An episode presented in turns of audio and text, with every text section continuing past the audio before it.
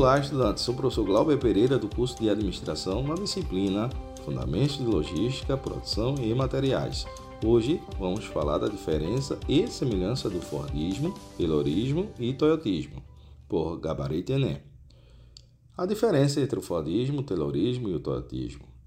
O Fordismo, Taylorismo e o Toyotismo são três modelos de produção industrial que surgiram em diferentes épocas e contextos históricos eles representam abordagens distintas para a organização do trabalho e a produção em massa.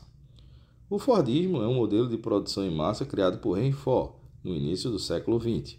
Ele é caracterizado por uma linha de montagem altamente especializada e mecanizada, na qual os trabalhadores realizam tarefas específicas e repetitivas. Esse modelo permitiu a produção em larga escala de produtos padronizados a baixo custo, tornando-os acessíveis ao consumidor em massa. O Taylorismo, criado por Frederick Taylor, também no início do século XX, é uma abordagem para aumentar a eficiência do trabalho.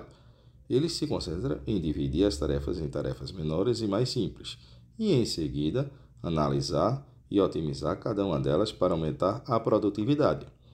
O objetivo é maximizar a eficiência e a produção ao mesmo tempo em que se reduzem os custos. O toyotismo, por outro lado, é um modelo de produção criado no Japão após a Segunda Guerra Mundial pela empresa Toyota. Ele é caracterizado por um sistema de produção just in time, no qual a produção é baseada na demanda do mercado e não no estoque.